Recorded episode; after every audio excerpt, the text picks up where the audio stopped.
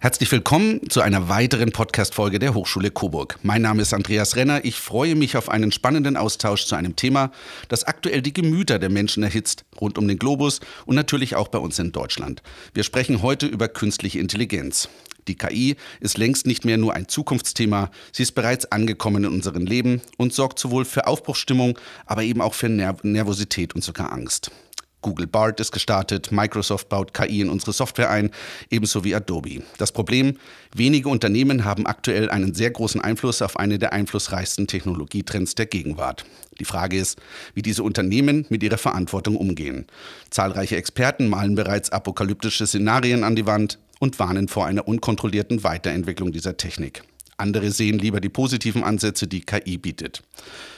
Aufgeschreckt sind die Menschen auch von Meldungen wie etwa einer Studie der US-Investmentbank Goldman Sachs, die schätzt, dass weltweit rund 300 Millionen Menschen durch künstliche Intelligenz ihre Arbeitsstelle verlieren könnten. Der Springer Verlag macht damit schon ernst und entlässt rund 100 Mitarbeiter, die man mit KI ersetzen möchte. Entwicklungen, die aufhorchen lassen und die sicherlich vielfach auch Angst oder zumindest großes Unbehagen verbreiten. Eine, Ort, eine Einordnung dieser Fragen und wie KI äh, aktuell auch an der Hochschule Coburg zum Einsatz kommt, darüber spreche ich mit Professor Dr. Mirko Kraft, Diplom-Mathematiker. Er lehrt an der Hochschule Coburg in der Fakultät Wirtschaftswissenschaften. Professor Dr. Jens Grubert, er ist der Leiter des Labors für erweiterte und virtuelle Realität an der Hochschule Coburg und zudem Leiter und Studienfachberater des Masterstudiengangs Informatik. Und last but not least, Professor Dr. Jochen Leitner. Er forscht und lehrt an der Hochschule in den Bereichen maschinelles Lernen, Suchmaschinentechnologie und Sprachanalyse. Alle drei sind Gründungsmitglieder des KI-Zentrums der Hochschule Coburg. Ja, also führende Experten warnen ja davor, die Risiken künstlicher äh, Intelligenz zu unterschätzen. Sie, äh, sie, bewerten die Gefahren durch KI ähnlich hoch wie etwa bei Pandemien oder einem Atomkrieg und warnen gar vor einer Auslöschung der Menschheit. Die Frage ist, sind solche Warnungen ernst zu nehmen oder handelt es sich hierbei vielmehr um Panikmache? Wie muss man das einordnen als Bürger, der sich nicht direkt in dieser Materie bewegt. Ja, dann äh, starte ich einfach mal mit ein paar Differenzierungen, die man, glaube ich, braucht. Also ich würde einfach mal auf einzelne Punkte eingehen und bitte die Kollegen ein bisschen zu ergänzen.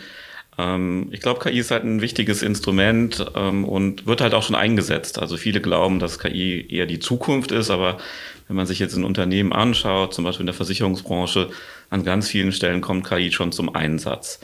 Und auf einen Aspekt, wo ich denke, dass da auch ein bisschen die Zahlen zu hoch, die Panik zu groß ist, ist, dass KI ganz viele Arbeitsplätze zum Verschwinden bringen wird. Also ich glaube, die Aussage ist eher, dass Arbeitsplätze sich verändern werden. Also natürlich werden Leute entlassen, aber das war immer schon so, wenn sich Techniken ändern, Technologien sich ändern. Äh, früher hat man Kohle per Hand abgebaut, macht man heute auch nicht mehr. Also die Arbeitsplätze verändern sich und die Arbeitsplätze, die auf der einen Seite wegfallen, werden vielleicht an anderer Stelle gebraucht oder sie verändern sich halt auch nur. Und deswegen, wenn man mit so großen Zahlen und sagt, ja, die Arbeitsplätze fallen weg, ähm, was wenig gesagt wird, wo kommen denn neue Arbeitsplätze hinzu? Und ich glaube, dass an vielen Stellen auch die Arbeitsplätze sich nur verändern und man braucht auch Leute, die KI ja vorbereiten können, das machen. Und dafür bilden wir ja auch zum Beispiel Studierende hier an der Hochschule aus. Müssen die Menschen, aber die, die Sorgen der Menschen da draußen sind real. Ne? Es ist ja tatsächlich so, also der Springer Verlag entlässt schon mal 100 Leute, die sagen natürlich, ja, das hilft mir jetzt gerade wenig. Ich kenne tatsächlich auch Kollegen. Ähm, jetzt kommen diese ganzen Medienberichte. Es geht ja wirklich bis hin zu, dass Leute sagen, äh, die Welt geht unter wegen KI, wenn wir nicht aufpassen. Und selbst ähm, der, der Chat-GPT-Gründer Sam Altman warnt und sagt, oder Elon Musk sagt, hey, lass uns mal eine halb, halbjährliche Entwicklungspause haben, um tatsächlich Regulierungsansätze zu finden für die Technologie. Also sind die, sind da wirklich so große Gefahren? Weil das das ist, glaube ich, das, was der normale Bürger gar nicht einschätzen kann. Sind, sind da ernste Gefahren im Endeffekt für die Existenz der Menschheit? Ist das tatsächlich real? Ja, also ich fange nochmal an bei den Arbeitsplätzen. Natürlich werden einzelne Arbeitsplätze sich verändern, vielleicht sogar wegfallen. Also gerade im Journalismus war ja jetzt das Thema, äh, dass da Texte schneller geschrieben werden können mit Hilfe von äh, KI-Methoden. Äh, das wird einfach dazu führen, dass man weniger Zeit braucht, weniger Kapazitäten braucht. Und ich kann das gut nachvollziehen, dass das halt ähm, für den Einzelnen natürlich dramatisch ist. Aber ich finde für eine Gesellschaft, also natürlich Arbeitsplätze verändern sich, haben sich verändert. Also äh, es ist immer schwer zu sagen, wie groß diese Veränderung dann insgesamt wird. Und deswegen wäre ich ein bisschen vorsichtig an der Stelle. Und das andere ist halt, wir brauchen halt auch Regeln für den Einsatz von KI. Also das, was jetzt gerade angesprochen worden ist, äh, man kann nicht, die Gefahren ergeben sich dann, wenn wir keine Regeln dafür finden, wenn Sachen gemacht werden, die nicht eingegrenzt sind durch Gesetze und es gibt ja Gesetze auch für viele schon und vielleicht passen die Gesetze aber noch nicht auf diese neuen Methoden und müssen angepasst werden. Ich halte übrigens diese Idee, eine Regulierungspause oder eine Pause für nicht durchführbar. Also die Entwicklung wird ja nicht aufhören, also sechs Monate aufhören. Ich weiß nicht, in dem Bereich kann ich mir einfach nicht vorstellen. Und dass man innerhalb von sechs Monaten dann plötzlich Regeln hat. Also die Europäische Union ist seit zwei Jahren dabei, ein Gesetz für künstliche Intelligenz äh, zu diskutieren und zu entwickeln. Und das ist das erste weltweite Gesetz, was es vielleicht geben wird. Und dass das innerhalb von wenigen Monaten, wenigen Wochen geschehen wird und dass danach die Welt besser ist, daran glaube ich nicht die Entwicklung in dem Bereich ist ja wirklich rasant, das muss man ja sagen. Ne? Es fing irgendwie jetzt mal an mit diesem ChatGPT. Alle haben gesagt, oh, das ist ja irgendwie toll, wie kann man das wohl nutzen? Ähm, ich weiß es bei uns an der Hochschule, wir hatten gestern eine Sitzung, wo also tatsächlich einige Referate auch schon sagen, wir können gar nicht mehr ohne, wir nehmen das, wir verwenden das tatsächlich. Ähm, dieser, dieser Sprung ging wahnsinnig schnell und ähm, das ist vielleicht was auch, was Menschen Angst macht, weil sie sagen, mh, hm, oder wie Warren Buffett sagt, das ist vergleichbar mit der Entwicklung der Atombombe. Wenn wir wenn wir das nicht regulieren, wenn wir nicht sagen, das ist toll, dass wir das können, aber wenn wir nicht aufpassen, irgendeiner nimmt es in die falschen Hände und macht was Falsches damit.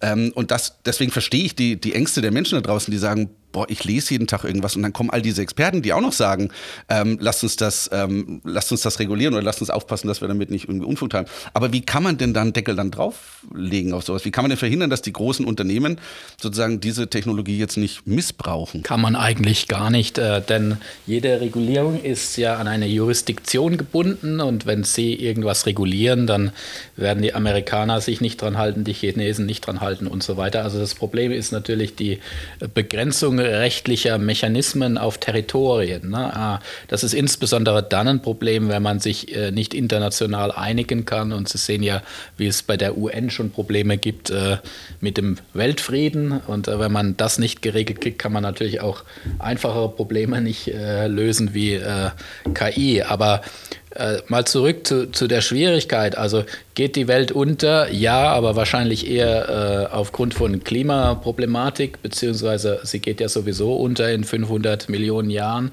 egal was wir tun. Das ist sozusagen die gängige Theorie im Moment. Äh, und die Frage ist, äh, trägt KI dazu bei oder hilft sie uns zwischendurch ähm, sinnvolle Dinge zu tun? Und die Antwort ist beides. Ja. Wie immer wird es Leute geben, die das missbrauchen und Leute, die das ähm, für das Wohl der Menschheit nutzen. Die Panikmache ähm, hilft wenig und aus meiner Sicht ist es häufig der Fall, dass Einzelne sich äh, wichtig tun wollen und wollen irgendwie äh, Aufmerksamkeit auf ihre Person lenken, indem sie solche äh, Mythen da verbreiten. Äh, die Wahrheit ist, es ist ein relativ unerforschtes Thema. Die Forschung ist, hat begonnen, ist aber noch am Anfang. Diese Modelle, die man jetzt geschafft hat, besser zu verstehen. Man hat also was gebastelt, was gewisse Dinge kann und man versteht noch nicht so richtig, warum gewisse Dinge gehen. Andere versteht man sehr gut und das ist auch nichts Neues. Also neuronale Netze gibt es seit den 1950er Jahren mindestens. Vielleicht kann man sogar schon früher zurückschauen. Äh, gab schon 1943 äh, Ideen zu dem Thema neuronale Netze. Der ganze Begriff künstliche Intelligenz, äh, der 1956 geprägt wurde, ist eher problematisch, weil es ein sogenannter Umbrella-Term ist, also ein Oberbegriff für viele Teilgebiete, die hingehen von virtueller Realität über Spiele wie Schach, Computerschach, äh, oder, oder Pac-Man, äh, die, die Monster intelligenter machen, bis hin zu äh, maschinellen Lernen, ähm, Operations Research und, und viele andere Themen, die da drunter gefaltet werden und die aber miteinander gar nicht so viel immer zu tun haben. Das heißt, äh, äh es wird als, als so ein, ein Etikett äh, sehr oft auf Dinge draufgeklatscht, wo es manchmal besser passt, manchmal schlechter passt, aber viele wissen gar nicht so genau, was sich dahinter verbirgt. Und die andere Gruppe von Leuten verwendet KI als Synonym für maschinelles Lernen. Das ist mit Sicherheit ein sehr erfolgreicher äh, Teilbereich der künstlichen Intelligenzforschung, der auch sehr stark gewachsen ist. Aber das ist äh, kein Synonym davon, sondern äh, bezeichnet eigentlich nur einen von vielleicht 40 Teilbereichen, die es auch, auch noch darunter äh, gibt. Und das muss man alles auseinanderhalten. Äh, insbesondere ist es höchst problematisch aus meiner Sicht, wenn die Leute KI personifizieren, wenn also statt einem KI-Modell oder einem KI-Programm von einer KI, einer künstlichen Intelligenz gesprochen wird. Ähm, viele dieser Programme sind einfache Regressoren und äh, wenn ich ihnen irgendwie eine, ein Regressionsmodell, also eine einfache Gleichung hinschreibe, dann würden sie auch nicht sagen, äh, die, diese Formel, die tut das und äh, die denkt jenes. Äh, aber bei dem KI-Begriff, wie er von vielen jungen Leuten verwendet wird als Personifikation, ja, diese KI denkt jetzt dies und jenes, ne, da wird also stark personifiziert, äh, das ist einfach falsch und das äh, würde einem sehr lächerlich erscheinen, wenn man also das Wort KI ersetzen würde durch Statistiktabelle was gar nicht so verkehrt ist in manchen Kontexten. Gibt, ich habe ich hab diesen Begriff neulich mal gelesen, dass, ähm, oder das waren tatsächlich junge Leute, die diskutiert haben darüber und gesagt, was ist denn KI? He heißt das jetzt am Ende, könnte es eine Realität geben, wie sie etwa in den Terminator-Filmen ähm, dargestellt wird, dass eine Maschine so intelligent wird, dass sie lernt und lernt und lernt, aber so intelligent wird, dass sie intelligenter ist als der Mensch und dann am Ende des Tages den Mensch ausrotten kann. Ist sowas realistisch oder ist das eher ist das, ist das einfach eine, ein, ein Angstdenken der Menschen da draußen, wie sie sich das eben falsch vorstellen, was, was man unter KI verstehen müsste. Ah, jetzt äh, müssen wir die, die Filmerinnerungen aus der, den 90ern oder 80ern bemühen. Äh, ich glaube, der Terminator war ein, auch ein Hilfssystem, äh, das relativ autonom zwar war, aber naja, Roboter kann man inzwischen ähm, schon bauen, die äh, auch alleine rumlaufen und relativ resilient sich verhalten. Äh, die Terminator-Angst ist momentan teils unbegründet, insofern als dass die autonome Vorgehensweise von Robotern doch äh, nicht gegeben ist. Ähm, allerdings muss ich selbst gestehen, dass ich also überrascht war, äh, wie viele Fortschritte die Robotik gemacht hat. Ähm, also zu meinen Studienzeiten, da gab es in Robotikvorlesungen so Dinge wie die Treppe hochlaufen und das hat man damals noch nicht hingekriegt. Und da dachte ich auch, äh, wird ein Roboter jemals eine Treppe steigen können von alleine? Äh, und das waren also ganz fragile Gebilde, die man also leicht aus dem Konzept bringen konnte. Und in der Zwischenzeit gibt es eben äh, Firmen wie Boston Dynamics, die also tierähnliche äh, Roboter entwickeln konnten, die also auch schon autonom im Team arbeiten können. Sowas wäre also sehr gefährlich, äh, wenn es vom Militär eingesetzt würde, beispielsweise. Und ja, das wird es mit Sicherheit auch, wenn die Leute das eben dann einsetzen wollen und werden. Äh, das kann man eventuell schlecht verhindern. Und da kann man sich eben auch überlegen, ist das jetzt gut oder schlecht, ne, wenn dann Roboter Roboter bekämpfen. Äh, schwierig ist, wenn Roboter Menschen bekämpfen würden. Ne, da gibt es in, in, der Science-Fiction-Literatur die berühmten Asimovs äh, Gesetze, dass also Roboter sich nie gegen die Menschen äh, auflehnen dürfen. Das ist eines der Gesetze. Und äh, natürlich ist die Frage, ob jetzt ein echter Roboter, der vom Militär gebaut wird, egal in welchem Land, äh, tatsächlich mit solchen ethischen Normen auch ausgestattet würde. Das ist eher zu bezweifeln. Was, was, ähm, was sind denn Ihre, Sie sind Experten auf diesem Gebiet, was sind denn Ihre persönlichen Ängste. Also wir sprechen ja über Gefahren und, ähm, und Chancen. Über die Chancen sprechen wir gleich noch, die ja durchaus auch da sind. Aber was wären jetzt tatsächlich aus Ihrer Sicht so, so Ängste, die Sie tatsächlich auch haben ähm, im Umgang mit dieser Technologie? Ich würde es nicht als Angst bezeichnen, aber schon als etwas, was mich beschäftigt, dass ähm, die technologischen Fortschritte und der technologische Wandel in einer ja, Geschwindigkeit stattfindet, dass wir sowohl als Privatpersonen, aber auch als Gesellschaft nicht mehr mit äh, unseren Möglichkeiten, wie wir technologischen Fortschritt integrieren in unser Leben hinterherkommen. Das ist etwas, was mich ähm, persönlich beschäftigt. Ja? Wenn wir uns angucken, wie Gesetze, wir hatten das Thema vorhin schon, äh, über Jahrtausende ähm, gemacht wurden, ja, dann ist es immer ein sehr langwieriger Prozess und es passt gar nicht mehr an die heutige Zeit. Und das ist übrigens kein Thema, was KI-spezifisch ist. Ja, da können wir andere Themen wie das Metaverse, äh, äh, Robotik, äh, Biotechnologie äh, bemühen, wo wir auf ähnliche Herausforderungen äh, stoßen können. Ähm, ja, ähm, aber eben auch äh, die Art und Weise, wenn wir uns jetzt mal selbst angucken, wie wir heute Studierende ausbilden, ja, wenn wir bestimmte Berufe machen, wenn wir jetzt heute Designer ausbilden und ihnen sagen, hier hast du ein Tool, so kannst du ein Bild ähm, erstellen oder so kannst du ein 3D-Modell modellieren. Ja, ist das in zwei Jahren, wenn sie dann fertig sind, überhaupt noch am Markt gefragt, ja oder nein? Das ist eine Sache. Wir persönlich oder ich persönlich bin Informatiker, auch wir müssen uns an die eigene Nase fassen und fragen, die Art und Weise, wie wir heute Programmierausbildung betreiben. Ja, dass wir den Leuten sagen, hier, das ist eine Programmiersprache und so, das sind die Komponenten, mach das, äh, lern das und wend das an. Auch da müssen wir uns noch fragen, ob das noch zeitgemäß ist, ähm, weil auch unsere eigene Zunft zum Beispiel durch ähm, äh, solcher textgenerierenden Tools äh, sehr stark verändert wird.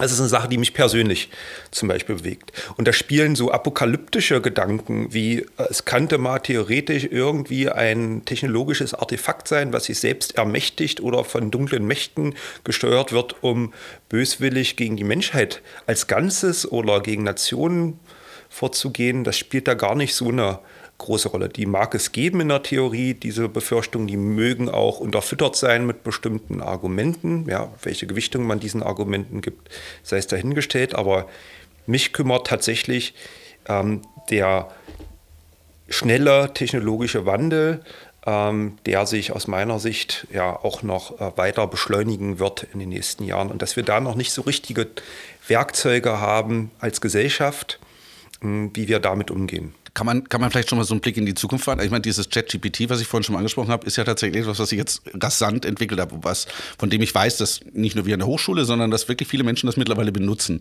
Ähm, was, was kann denn dieses Tool heute, was, was kann es womöglich in zwei Jahren? Also wie rasant könnte denn so eine Entwicklung tatsächlich laufen? Wie kann man sich das vorstellen? Ja, müsste ich jetzt auch in die, in die äh, äh, ein bisschen in die äh, Kaffeesatzleserei äh, verfallen, aber ähm, wenn ich zumindest mal extrapoliere, was an Technologie möglich erscheint, äh, dann werde ich mich so eher auf den Bereich äh, Grafik orientieren. Es gibt ja neben diesen textgenerierenden Werkzeugen, wo sich dann vielleicht auch noch die auch ein Leitner noch mal detaillierter zu äh, äußern kann, äh, gibt es ja auch Varianten, die Bilder erzeugen. Ja, das ist heute State of the Art mit großen Modellen wie äh, Stable Diffusion zum Beispiel, dass man gegeben einem Textprompt oder gegeben einem anderen Bild neue Bilder erzeugt. Die sind jetzt binnen ein paar Monaten so gut geworden, dass sie eigentlich von realen Fotos ununterscheidbar sind. Ja, also vor ein paar Monaten hat man noch gewundert, warum dann Leute äh, äh, sieben Finger oder nur drei Finger in einer Hand hatten. Das war so eine typische Schwachstelle von diesen Modellen. Das ist heute kein großes Thema mehr, warum die nicht besonders hochauflösend sind. Das äh, äh geht heute alles. Was in absehbarer Zeit äh, verstärkt kommen wird, ja, dass man äh, Videos erzeugen kann. Da gibt es auch schon erste Gehversuche, die sind werden auch mit zu Tag zu Tag besser, die sind noch nicht besonders gut. Ähm, ja, dass also Videoproduktion dadurch ähm, äh, sagen wir mal, äh, geändert werden kann. Ein Bereich, der jetzt in meiner eigenen Forschung so eine Rolle, äh, äh eine Rolle spielt, eine große Rolle ist äh, die Frage der 3D-Content-Erstellung, 3D-Modelle, wie sie in der virtuellen oder erweiterten Realität genutzt werden können. Ja, auch das gibt es erste Laufversuche, wie man heute mithilfe eines einer Textbeschreibung, modellier mir bitte den, die Mensa einer Hochschule mit Essensausgabe, ja, dass man da tatsächlich eine dreidimensionale Beschreibung bekommt. Da geht es auch schon in die Richtung. Und das wird ähm, etwas sein, was in absehbarer Zeit, und da würde ich sagen, da sprechen wir von wenigen Jahren, ähm, uns als Tool zur Verfügung stehen wird. Und auch das wird wieder sehr starke Veränderungen in bestimmten Berufsbildern mit sich bringen, aber es wird aus meiner Sicht auch sehr, sehr viel Potenzial ähm, für die äh, Schaffung neuer Berufe, für die äh, Schaffung neuer Tätigkeiten mit sich bringen. Nur ein Beispiel mit diesen 3D-Modellen, das ist heute ein unglaublich schwieriger Prozess. Also man muss einen, äh, vielleicht keine Ausbildung, es gibt es auch als Ausbildung, aber man muss nicht vielleicht nicht unbedingt eine Ausbildung machen, aber sehr viel Zeit investieren, um spezialisierte Tools zu meistern. Ja, äh, Blender ist, ähm, sagen wir mal, eine Open Source Variante davon. Äh, es ist sehr, sehr aufwendig, 3D-Modelle fotorealistisch zu modellieren. Ja, ähm, wenn wir von digitalen Zwillingen von Fabriken zum Beispiel reden, ja, dann ist der oder kann der initiale Aufwand so groß oder größer sein wie der eigentliche Bau des realen Produktes. Also wir reden wirklich von massiven Aufwänden, die dort entstehen. Und wenn man sich überlegt, dass solche Modelle in Zukunft durch ein paar Iterationen mit vielleicht Textbeschreibungen erstellt werden können, kann das ein Riesenpotenzial für, sagen wir, die, äh, für eine ganze Kreativbranche auch äh, mit sich bringen. Also das sehe ich im, in äh, den nächsten paar Jahren auf uns zurollen. Meinst du, es könnte möglich sein, dass zum Beispiel so ein Hollywood-Studio einen kompletten Film macht ohne Schauspieler, dass es kein Brad Pitt, kein Tom Cruise mehr braucht, sondern dass man in absehbarer Zeit tatsächlich sagt, okay, machen wir direkt. Ich meine, das ist ja auch ein Thema jetzt der aktuellen äh, äh, äh Streits äh, oder Streiks in, äh, der, äh, in Hollywood. da geht es ja vorrangig erstmal ums Geld. Ja? Wenn jetzt haben Sie ja vielleicht mitbekommen, gestern sind die Schauspieler aus dem Oppenheimer Filmpremiere rausgegangen, um sich zu solidarisieren mit der Gilde der Schauspieler und der Drehbuchautoren in ähm, in Hollywood. Aber ein wichtiges Thema ist da auch, wie geht ihr eigentlich mit unseren digitalen Abbildern um? Ja, ihr nehmt uns jetzt einmal auf, ihr scannt uns einmal ein mit Motion Capture Technologie. Ähm, wie können wir denn überhaupt noch sicherstellen, dass wir, wenn ihr mein digitales Ich in Zukunft verwendet, davon noch in irgendeiner Weise fair profitieren? Ja, und äh, diese Sache ist auch für die Schauspielergilde nicht zufriedenstellend bisher ähm, geklärt. Also ja, das wird technisch möglich sein und übrigens wird es heute auch schon gemacht. Es gibt, glaube ich, von äh, einem Bierproduzenten gibt es schon so KI äh, erstellte äh, Videospots, ja, die sehen heute erstmal lächerlich aus. Da denkt man, wer denkt sich sowas? Es geht natürlich erstmal um darum, Aufmerksamkeit zu erregen, aber ähm, da, da sehe ich eine ähnlich rasante Entwicklung vorher wie in den äh, in diesen äh, Textgeneratoren. also das wird kommen. Punkt. Mhm.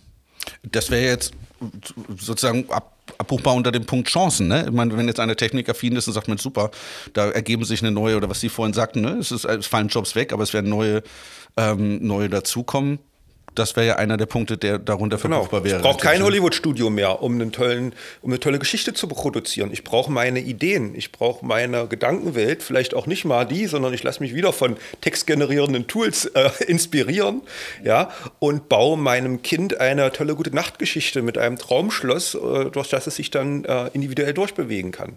Ja, das ist eine, eine positive Sichtweise und genauso, da, da braucht man auch nicht viel ähm, sagen, Fantasie dazu, kann man natürlich das Ganze auch in äh, gesellschaftlich nicht akzeptierte äh, Bahnen und Wege lenken. Auch das ist möglich. Das ist nochmal, was auch vorhin schon angeklungen wird. Diese äh, Technologien sind nichts weiter als Werkzeuge und es obliegt uns Menschen, was wir mit diesen Werkzeugen machen. Das war in der Geschichte der Menschheit immer schon so, dass man mit einem Werkzeug äh, Gutes und Schlechtes machen kann. Ich kann auch mit einem Messer ja, äh, eine Baumrinde abschälen äh, und ich kann damit jemanden erstechen. Fertig. Ja? Und ähm, die Potenziale, die diese Technologien mit sich bringen, sind da eben äh, sehr stark. Aber am Ende liegt es an uns Menschen, an uns Nutzerinnen und Nutzern, wie wir damit umgehen. Mhm. Beziehungsweise vielleicht nicht unbedingt immer in unseren Händen. Wir hatten uns vor, Herrn Grubert unterhalten vor wenigen Wochen ne, über das Thema und dann habe ich gesagt, was wären denn jetzt so die positiven Seiten? Da hatten Sie damals angeführt, im medizinischen Bereich könnte man ähm, das zum Beispiel sehr gut einsetzen. Jetzt lese ich ähm, die, die WHO, also die World ähm, Health Organization, ähm, sagt, warnt im Endeffekt vor dem Einsatz, weil sie sagen, das könnte zu Behandlungsfehlern, Falschinformationen oder Datenmissbrauch führen. Dann stehe ich schon wieder da so, okay, dieser Datenmissbrauch, der liegt dann wieder nicht mehr in meinen Händen wie, wie geht man, also das ist so, das meinte ich so ein bisschen, darauf wollte ich ein bisschen auch ähm, hinausgehen, zu sagen, ich bin jetzt kein Experte und viele Menschen da draußen sind keine Experten, die, die, die lesen das dann und sagen, Mensch, es gibt positive Ansätze, okay, toll, dann vielleicht gar nicht so schlecht. Und dann liest man am nächsten Tag wieder, ach so, warte mal, wenn es jetzt aber doch vielleicht in Krankenhäusern verwendet wird, dann könnte es doch zu Behandlungsfehlern kommen und dann bin ich am Ende vielleicht tot. Ja, die es heute ja auch schon gibt, ja, also äh, das mal davon abgesehen, Behandlungsfehler sind jetzt kein Artefakt unbedingt äh, dieser Technologien, die gibt es heute auch schon. Äh, nichtsdestotrotz wird es Herausforderungen geben. Es wird Behandlungsfehler geben. Äh, und die Frage ist halt, wie kann man das dann in einem speziellen Sektor, jetzt reden wir über den Gesundheitssektor, der ja ohnehin schon sehr stark reguliert ist, ja, da kann man jetzt ja nicht einfach machen, was man möchte. Äh, wie kann das sichergestellt werden, dass eine äh, Datensicherheit gewährleistet ist, als auch, dass eben Dinge eben nicht mit solchen Bias unterfüttert sind, dass, eben zu solch, dass es zu solchen Behandlungsfehlern kommt. Das kann man, glaube ich, für sehr spezifische ähm, äh, äh, vertikale Anwendungsfelder kann man solche Probleme, glaube ich, schon adressieren. Da sind wir jetzt nicht die Experten dazu. Ich bin kein äh, KI für die Medizin-Experte, ja, aber diese Leute gibt es in der Industrie, diese Leute gibt es im akademischen Umfeld und je spezifischer diese Anwendungsfelder sind, desto konkreter kann man dort auch Lösungen entwickeln. Problematisch wird es halt immer dann, wenn man diese ganzen schlechten Nachrichten irgendwie in einen Topf wirft und sagt, okay, und das autonome Auto äh, fährt jetzt gar nicht mehr so richtig, sondern fährt irgendwie gegen Baum oder fährt die Oma tot. Ja, und in der Medizin werde ich abgezockt und vielleicht auch noch bei der Versicherung wird mein Profil nicht richtig. Und das macht mir alles irgendwie Angst. Ja, und wenn man diese dann undifferenziert in einen großen äh, Angstraum wirft, dann kann einer natürlich das Gefühl überkommen, hey, ich bin gar nicht mehr Herr über mein Leben, was soll ich überhaupt machen? Wenn wir das aber schaffen, dass wir das wieder auseinanderdröseln und zu sagen, naja, aber lass uns doch diesen Bereich, lass uns diesen Bereich, lass uns diesen Bereich angucken, dann werden die Probleme und die Herausforderungen aus meiner Sicht tendenziell, nicht immer, aber oft auch händelbarer. Wer, wer ist denn da mehr in der Pflicht? Ähm, Herr Kraft, Sie haben ja vorhin auch gesagt, ja, Regulierung, wir müssen halt jetzt gucken, was machen wir damit? Ist es die Politik? Wer, wer, wer ist wir?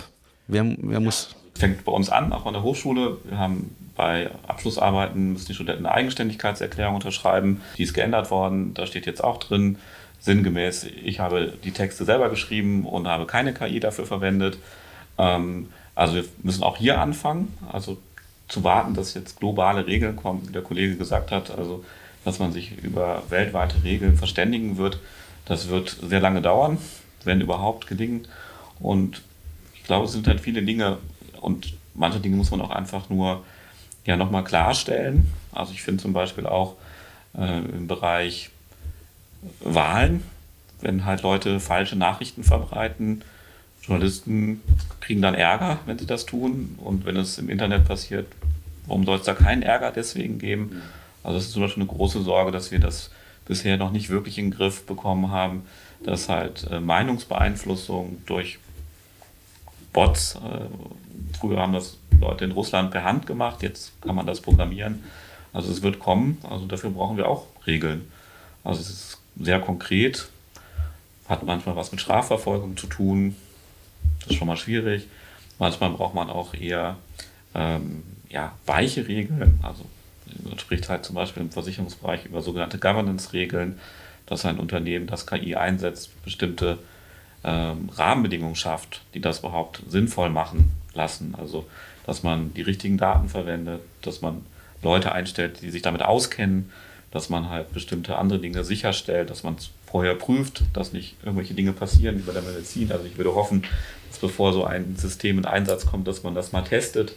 Äh, hoffentlich nicht an Menschen testen. Ne? Also das sind Sachen, äh, man muss es testen. Ja? Und das gehört dann dazu, dass es halt vor dem Einsatz von neuen Technologien halt Mechanismen gibt, die sicherstellen, dass Menschen nicht zu Schaden kommen oder dass etwas passiert, was wir Menschen eigentlich nicht wollen. Ähm, können wir ja vielleicht mal konkret werden. Wir an der Hochschule Coburg, wir gründen oder haben schon gegründet ein KI-Zentrum.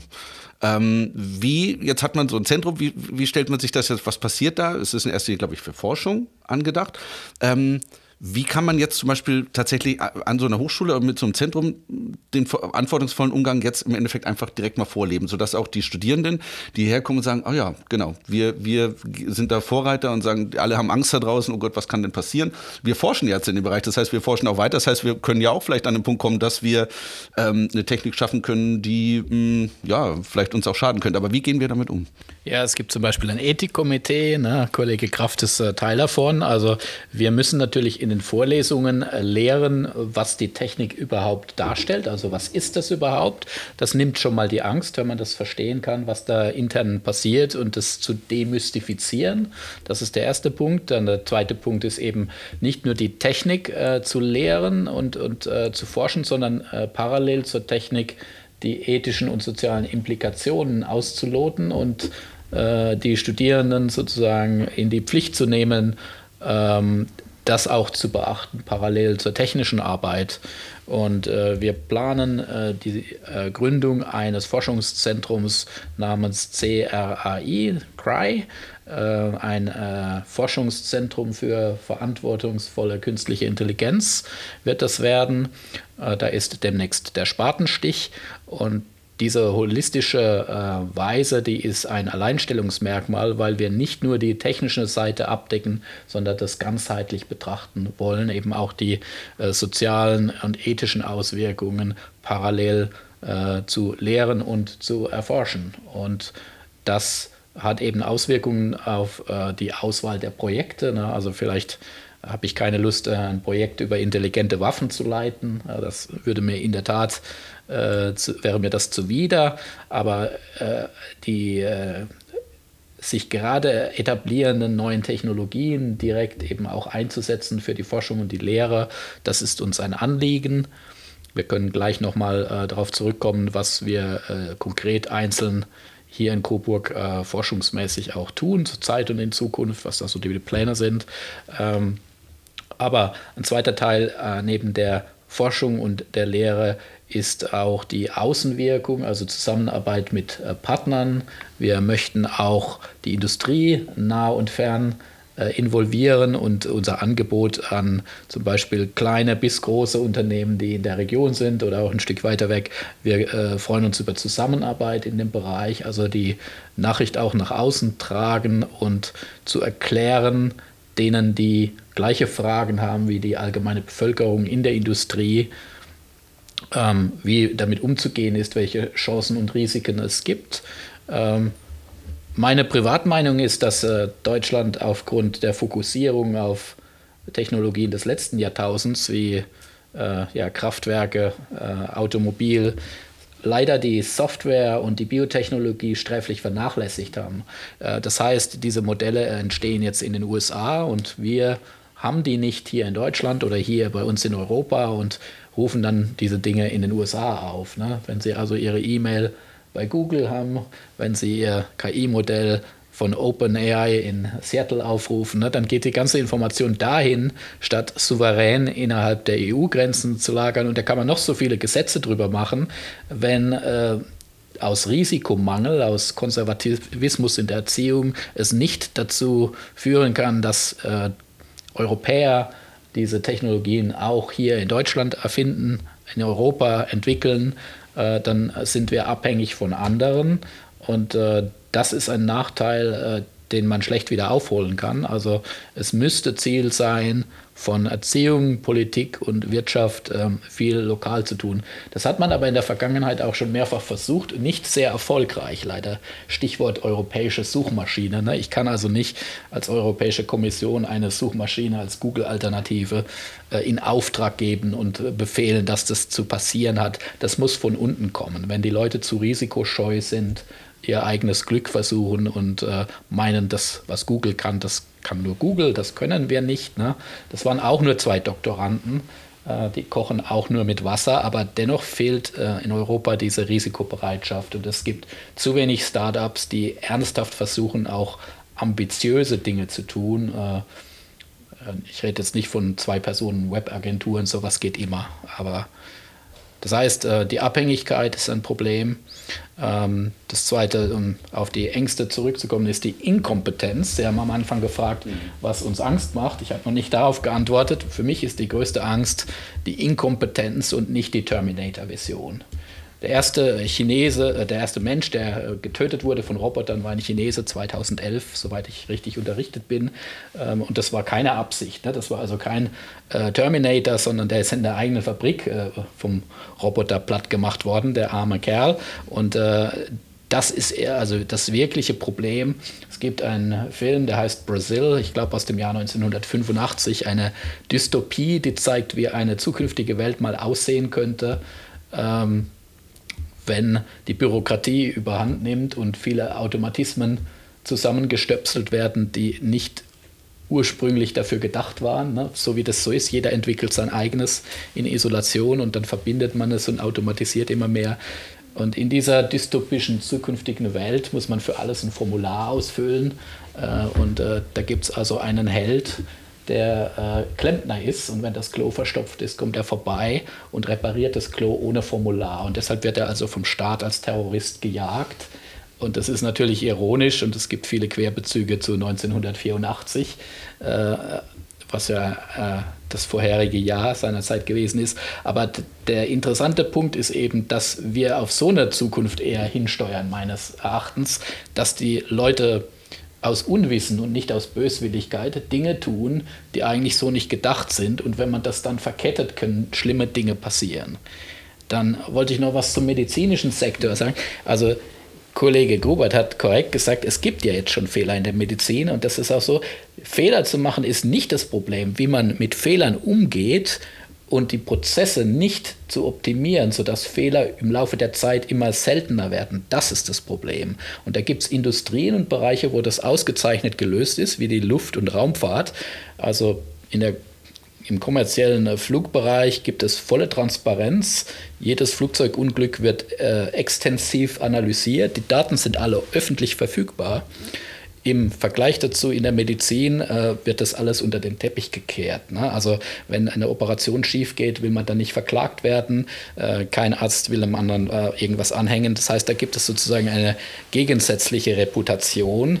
Äh, das kann ich auch belegen, das ist jetzt keine Behauptung. Ich habe äh, im medizinischen Bereich auch mal gearbeitet und da muss, braucht man eigentlich einen kulturellen Wandel und ich hätte äh, keine Sorgen, mich von einem KI-System zum Beispiel Krebs diagnostizieren zu lassen. Das kann man ja auch nochmal von einem Menschen nachprüfen lassen. Interessant ist, wenn die sich uneinig sind, ne, aber meistens äh, sind sich Ärzte auch so schon uneinig. Wenn sie drei fragen, kriegen sie eventuell auch drei Antworten. Ne? Das heißt, wir brauchen an sich äh, kritische Patienten und die Patienten werden ja auch immer äh, gebildeter dank einfacher Dienste wie Wikipedia liest man nach, ja, äh, Google, ne? was ist denn, ja, was ist denn bei einem Brustkrebs? Äh, ist da die, die Strahlung schlimmer, wenn ich mich zu oft untersuchen lasse oder wenn, wenn ja, und das ist natürlich wichtig, dass also die beide Seiten auch symmetrisch bezüglich der Informationssituation sind und bei KI ist das nicht der Fall, deshalb können sich Wichtigtuer mit diesen äh, dystopischen äh, Meldungen immer noch äh, in den Vordergrund drängen, aber meine Hoffnung wäre, dass wir das Wissen eben breit in die Bevölkerung ausrollen und dass dann die Leute nicht mehr verängstigt werden können. wenn wir da mit dem Zentrum auch ein bisschen äh, beitragen können, wäre ich sehr froh. Ähm, könnten Sie uns ähm, einfach mal so ein paar Anhaltspunkte geben? Was, was wären jetzt zum Beispiel so Forschungsgebiete, dass man, die man, wo man dann mal runterbricht und sagt, was bringt uns das als normalen Bürger oder was kann uns das bringen in der Zukunft? Was, was kommt da tatsächlich bei raus? Ja, also beispielsweise, äh, wenn man äh, drei Gebiete nimmt, also ich nenne jetzt mal nur mein, mein Dreieck, wo ich mich so forschungsmäßig bewege. Das eine ist die Sprachverarbeitung, also im Fachjargon Natural Language Processing oder Computerlinguistik genannt. Da geht es darum, dass eben Maschinen Texte verstehen und das ist tatsächlich der Bereich, worin ChatGPT, äh, das also am Ende November 22 veröffentlicht wurde, äh, mein Freund äh, Chris Callison Birch, äh, der, der Kollege ist äh, an der University of Pennsylvania, der hatte schon im Vorhinein dort ein Sabbatical gemacht und hat dort Vorhinein schon Zugriff gehabt und er hat gesagt, sein erster Gedanke war, brauchen wir uns selber jetzt noch oder sollen wir uns umschulen lassen? Ähm, der hat auch neulich vor dem US-Kongress dazu eine Aussage gemacht, die sehr interessant ist, weil da auch Künstler und also Musiker, äh, Autoren Aussagen gemacht haben bezüglich der Rechte, was Kollege Gobert gerade angesprochen hat. Also dieses Problem, dass man jetzt viele Dinge künstlich synthetisieren kann. Ähm, ja, äh, diese Sprachverarbeitung, die hat also sprunghafte Fortschritte gemacht und die Frage ist jetzt, was kann diese Technik schon, was kann sie noch nicht und wie kann man sie verständlicher machen? Also das Problem sind Blackbox-Modelle, wo man was reingibt und man kriegt was raus. Man weiß aber nicht, warum gerade das rauskommt, was rauskommt. also es geht darum, jetzt äh, im Nachhinein zu erkunden, wie man das Ganze kontrollierbarer machen kann. Denn sie wollen eigentlich keine äh, mangelnde Vorhersagbarkeit. Sie wollen irgendein kognitives Gedankenmodell haben, wie das Ganze funktioniert. Ne? Beim Auto weiß ich, wenn ich den Schlüssel reinstecke und drehe ihn um, dann kommt so ein Geräusch und danach kann ich losfahren. Also jeder Mensch, der ein Gerät äh, verwendet, ein Werkzeug verwendet, muss so ein mentales Modell davon haben. Und wenn wir das von den KI-Modellen nicht haben können, ne, dann äh, limitiert es also auch dramatisch die Anwendungsfälle. Zum Beispiel auch sollte man das legal zulassen, wenn es komplett unvorhersagbar, unkontrollierbar ist. Ähm, ja, solche Fragen, äh, neben den rein technischen Fragen, wie kann man es weiterhin besser machen? Dann gibt es den Bereich maschinelles Lernen, äh, wo man eben auch schaut, äh, dass man mit immer weniger Daten immer bessere Modelle lernen kann. Da gibt es dann jetzt gerade eine Gegenbewegung, dass man immer mehr Daten verwendet. Das ist allerdings eigentlich eher unwissenschaftlich. In der Wissenschaft äh, gilt das Prinzip Occam's Razor, also Occam's Rasiermesser, ne, dass man also eine Theorie äh, möglichst äh, schlicht gestalten muss, also nicht äh, sehr barock mit vielen Ecken und Kanten und Ausnahmen, sondern man will eigentlich mit wenigen Grundprinzipien die Welt erklären können. Das ist eigentlich das Ziel. Und diese KI-Modelle gehen jetzt gerade in die Gegenrichtung, dass man also mit immer mehr tatsächlich mit Trillionen von Parametern oder Milliarden von Parametern ein Modell trainiert. Äh, das funktioniert zwar gut, ist aber ingenieurmäßig gut, wissenschaftlich nicht so gut. Wissenschaftlich hätte ich lieber drei Parameter, die das Gleiche können. Das heißt, da ist zu erwarten, dass eine Gegenbewegung mal kommt, ähm, wenn man das äh, gegenwärtige Szenario ausgeschöpft hat, wo man wieder mit weniger Parametern äh, und dafür erklärbarer Modelle äh, trainiert. Und dann drittens, die Informationssuche ist etwas, was mir sehr am Herzen liegt. Also wir Menschen suchen ja immer mehr online nach Informationen.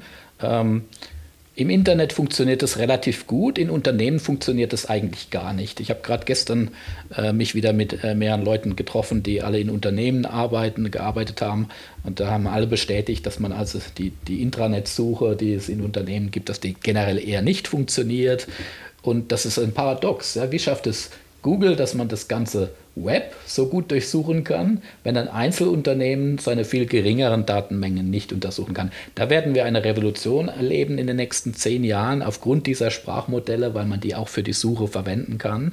Und es ist meine Hoffnung, dass man da eben bald auch sagen, äh, Fragen stellen können wird. Äh, gegen seine eigenen vergangenen E-Mails, ja, dass man also den Computer irgendwann als eigenes erweitertes Gedächtnis nutzen können wird. Und da freue ich mich schon drauf. Und zwei weitere Bereiche sind, Sie haben die Ethik schon angesprochen, ne, dass man also sich auch damit befasst, was ist sozusagen wünschenswert oder moralisch richtig zu tun in diesem Zusammenhang oder eben nicht. Äh, welche Daten gehören genau wem und wie kann man das äh, so machen, dass es auch fair ist, äh, dass zum Beispiel nicht Leute diskriminiert werden. Es gibt oder es gab in Harvard interessante Experimente, wo geschaut wurde, was bestimmte Suchmaschinenanfragen an, an Bildern liefern. Und wenn man dann nach Teenagern gefragt hat, äh, die, die weiß sind, kamen äh, lächelnde junge Menschen. Und wenn man dann statt White, Black in die gleiche Anfrage nach Teenagern gesteckt hat, dann kamen Leute auf Verhaftungsbildern, ne, die sogenannten Mugshots. Ähm, und solche ähm, Verzerrungen, statistische Verzerrungen, die ja, reputative oder fairnessbezogene Nachteile für Bevölkerungsgruppen haben. Damit wird man sich beschäftigen müssen und dann auch die rechtliche Seite, wer für sowas verantwortlich ist. Es ist unheimlich teuer, aber nicht unmöglich, das zu beheben. Und die Technologiefirmen werden sagen, na, das ist praktisch unmöglich. Und die Frage ist, wie man dann damit umgeht. Ne? Ob man dann sagt, man verbietet dann solche Dienste oder schränkt die äh, Nutzungserlaubnis ein, weil man die Schwächen kennt oder man legt die Bürde auf die Unternehmen und die werden dann sagen, na gut, dann gehe ich eben von Deutschland weg. Ne? Und dann gibt es dieses Zerspiel, was sie im Moment mit den Nachrichtenmedien auch schon haben. Ich glaube, wo ist es gerade Irland mit Facebook oder so irgendwo, wo die dann sagen, naja, wir zahlen nicht für Nachrichten, na gut, dann schalten wir euch für dieses Land ab. Äh, solche äh, Machtspiele wird es eben geben, da muss man sich darauf vorbereiten. Ich will es trotzdem noch mal ergänzen, äh, vielleicht mit Dingen, die wir bei uns auch heute schon in zum Beispiel Projekten mit der Industrie äh, machen. Mal, einfach mal ein paar äh, Stichpunkte hier.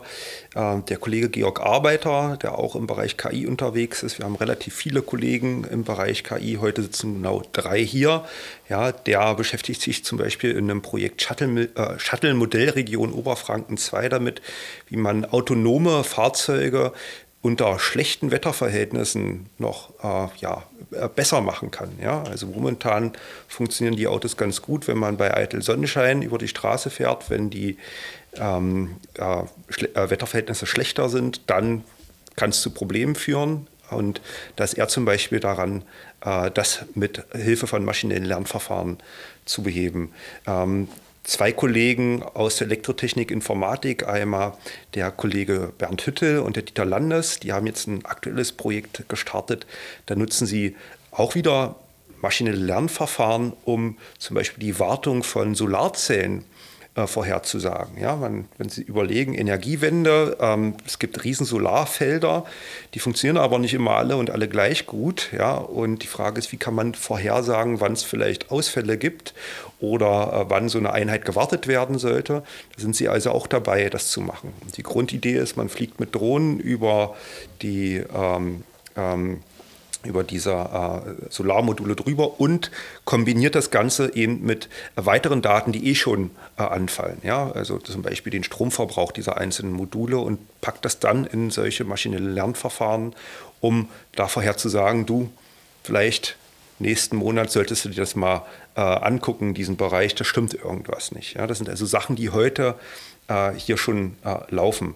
Ähm, auch der Kollege Dieter Landes beschäftigt sich auch im Bereich maschinelle Lernverfahren mit Sicherheitsanwendungen. Ja, also da guckt sich zum Beispiel an, ähm, wenn wir uns Netzwerk ähm, äh, Verkehr in Unternehmen angucken, ja, welche Daten gehen raus, welche Daten gehen rein, und zwar das in Echtzeit, hier und jetzt, kann ich da irgendwelche Indikatoren äh, irgendwelche Hinweise äh, empfinden, dass etwas nicht stimmt, ja, dass vielleicht versuchen, dass Leute gerade versuchen, mein Unternehmen anzugreifen oder dass vielleicht äh, illegal versucht wird, Daten abzuziehen. Ja, das sind also auch Dinge, die dort hochgradig relevant sind. Äh, auch mit dem Kollegen Jochen Leitner beschäftigen wir uns an, an einem Projekt Voll KI zusammen mit der äh, Friedrich-Alexander-Universität äh, Erlangen und auch der Uni Bamberg, damit wie können wir KI nutzen, um die Ausbildung, um äh, Ausbildung im Hochschulbereich, insbesondere jetzt für technische Studiengänge, Informatik zu verbessern, ja, indem wir zum Beispiel Leuten Lernempfehlungen geben. Ja, du bist jetzt äh, auf diesem Wissensstand und mit Hilfe von zum Beispiel Chatbots oder interaktiven Lernvideos können wir dich in deiner Situation besser betreuen, um äh, deine Lernsituation zu verbessern. Ja?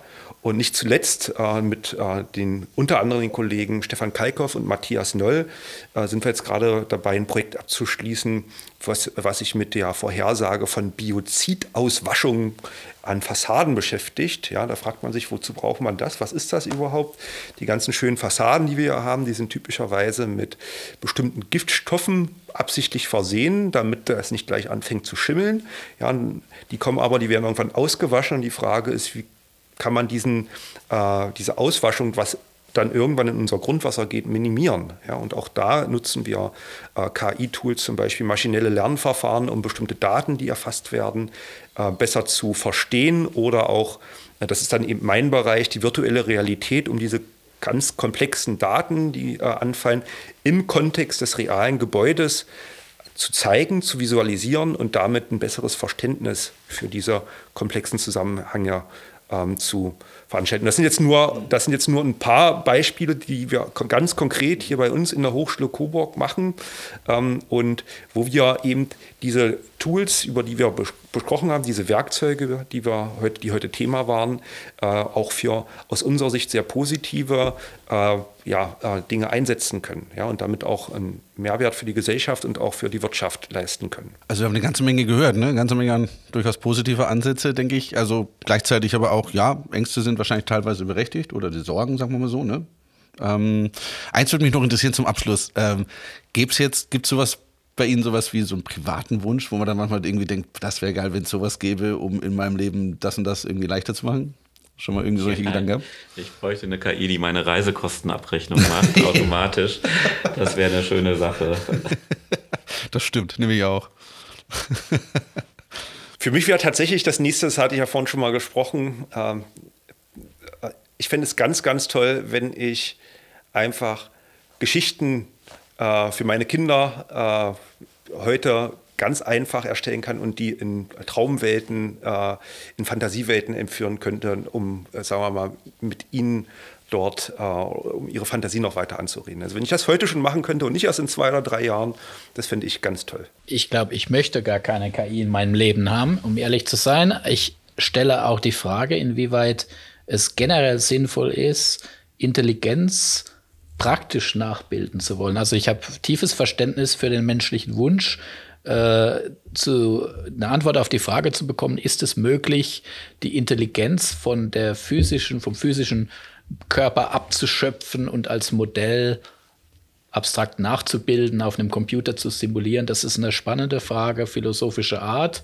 Äh, die Ingenieure sind dann herausgefordert und möchten das gerne realisieren, aber ob es sozial sinnvoll ist, intelligente Arbeitskräfte äh, künstlicher Art herzustellen. Das Problem, was wir haben in einer freien Marktwirtschaft, wir sind relativ frei, äh, wird es immer so verkauft werden, ah, das ist ja nur zur Unterstützung und nicht zum Ersatz Äh, also das wird die Menschen unterstützen. In der Praxis, wenn man aber Geld sparen kann, wird es doch als Ersatz eingesetzt werden. Und was ich nicht möchte, das ist sozusagen vielleicht meine negative Antwort auf Ihre Frage, ist, dass ich als alter Mensch von einem Pflegeroboter versorgt werde und dass ich keinen menschlichen Kontakt mehr habe. Und äh, genau diese Gefahr gibt es, wenn jetzt Leute anfangen, Pflegeroboter äh, zu entwickeln, äh, Smart Homes, äh, diesen Oberbegriff gibt es schon lange, ne, mit intelligenten Böden und so weiter. Und das hat alles irgendwo auch einen Sinn, aber wenn es dazu führt, dass der menschliche Kontakt verringert wird, dann hat es also sozial gesehen aus meiner Sicht den Zweck verfehlt und wir müssen alles tun, dass das nicht passiert. Und wenn wir nichts dagegen tun, wird es automatisch passieren aufgrund von ökonomischen Betrachtungen. Ne. Das ist also, das ist das wirtschaftliche Umfeld, was wir aufgebaut haben, in dem die, diese Forschung und diese Entwicklung halt passiert. Durch diesen äh, kapitalistischen Rahmen ist es also eine Notwendigkeit, da aktive Gegenmaßnahmen zu tun. Genau wie wir automatisch die Erde kaputt machen, wenn wir nicht aktiv was dagegen tun, weil einfach die Leute Geld ausgeben und irgendwie Transport sich wünschen und Auto fahren werden, egal wie. Und äh, da, das heißt, die Frage ist, äh, schaffen wir es mit oder ohne KI, da die Gegenmechanismen stark genug zu etablieren? Das ist sozusagen so die die letzte äh, Sorge oder, die, oder auch die Hoffnung, ne, dass man das schafft. Gut. Abschließend, ähm, wir an der Hochschule werden verantwortungsvollen Umgang mit dieser Technologie lernen in Zukunft ähm, mit unserem KI-Zentrum. Weitere Infos dazu gibt es auf unserer Homepage www.hs-coburg.de ähm, und in den, mit Sicherheit auch auf unseren sozialen ähm, Kanälen. Ich bedanke mich ganz herzlich für das Gespräch. Sehr, sehr spannend fand ich und äh, hat mir definitiv auch nochmal ein paar neue Einblicke gegeben in, in diese Technologie, dass es eben nicht nur Risiken, sondern eben auch tatsächlich durchaus Sinnvolles gibt. Vielen Dank für das Gespräch und bis zum nächsten Mal.